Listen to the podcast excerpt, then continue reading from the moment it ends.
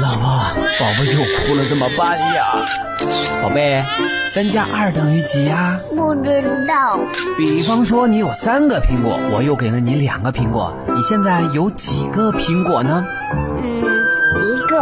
太多了我也吃不下，都给你好了。啊！妈妈，我肚子疼。妈妈，为什么兔子有两个耳朵？妈妈，妈。带娃神器，我的育儿好帮手，为你解决带娃烦恼。神器在手，带娃不愁。嗨，大家好，我是您的育儿好帮手樱桃。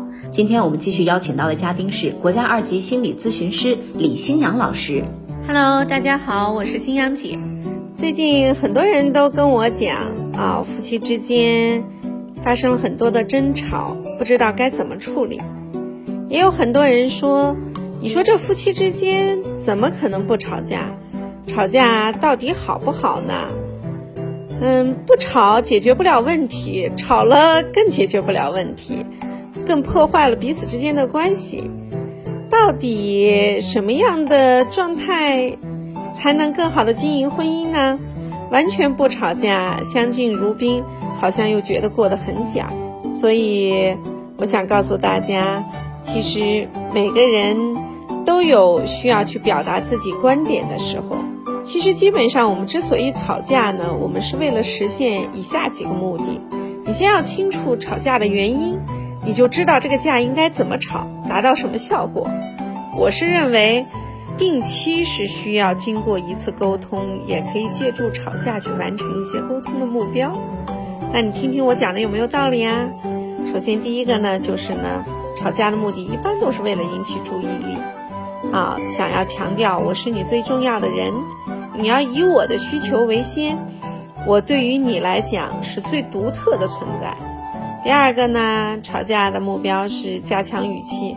当我们发现了自己的诉求没有得到很好的回应，我们可能就以吵架的方式加强语气、声调和表情。就我经常说，愤怒的表情其实都是被伪装出来的。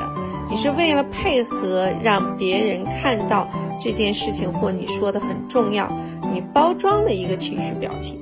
第三个就是我们的权力之争，因为我们在表达情绪的过程之中，我们可能会有失望，或者会有孤独，我们会有种种的情绪，或者我们在表达愤怒的时候没有达到我们要的结果。那我们在婚姻状态之中呢，我们要去表达，在这个婚恋关系中，我们很多人都希望透过吵架。来证明谁在这个家里更有权威性，那这也有可能是受一些原生家庭传统的或者父母在吵架的过程之中达成共识的方式有受这样的影响。那我今天就来给大家建议一下，吵架要如何吵，怎么样两个人越吵情感越好，越吵越恩爱。啊，那我很多人说，哎呀，夕阳姐，你是做心理学的，你吵架吗？我告诉你们，我昨天晚上还跟我儿子吵了一架，但最终达到了你要的目的。啊，你听一听架怎么吵。我们要学会正确的表达自己的诉求，就是当我们再去争吵的时候，是透过争吵的时候诉说自己的感情，来获得对方的回应的。比如说，你可以说，你刚刚那个行为我特别的不喜欢。我真的很想骂你一顿，但是呢，我又很在意你，又很在意这段关系，所以我忍住了。这种表达，一方面呢释放了你的情绪，另一方面呢向对方证明了他很重要啊，所以呢这样呢又不带有攻击的成分，但同时又真诚地表达了你对他的意见。第二个呢，就是吵架一定要有契约精神。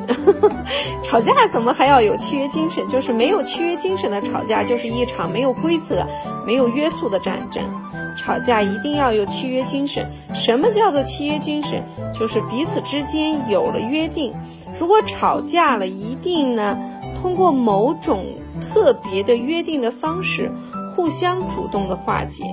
所以呢，事先呢约定好，如果吵架了，彼此进行一次拥抱，然后我们就不能再吵了。所以，这个拥抱的语言就是我决定我们和平相处，换一种方式沟通，两个人就有一个人先要去做出这个举动。第三个呢，就是吵架要以互动来去作为原则，就是不要单方面的吵。啊，你在这歇斯底里的喊发泄抱怨，对方在那冷暴力，单方面沟通达不到效果。是你怎么样在表达你的想法的时候，能够激发对方去表达他的意愿和想法。你这个吵架，你能听一听对方的声音，啊，听一听对方的感受，然后你这个时候因为了解了他内心真实的想法，你对你刚才说的这些愤怒的情绪，你可能就有了重新思考的结果。所以以上几点呢，是我给大家吵架的几个原则。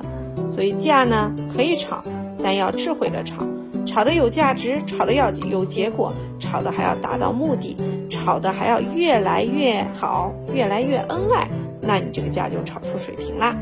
好的，感谢新阳老师的分享，也感谢大家的收听。想要了解更多育儿知识，您可以下载喜马拉雅、蜻蜓 APP，搜索“带娃神器”。想要参与更多线下的亲子活动，您可以关注我们的微信号幺八八零九六零二二四四。下期见！神器在手，带娃不愁。带娃神器，我的育儿好帮手，为你解读带娃烦恼。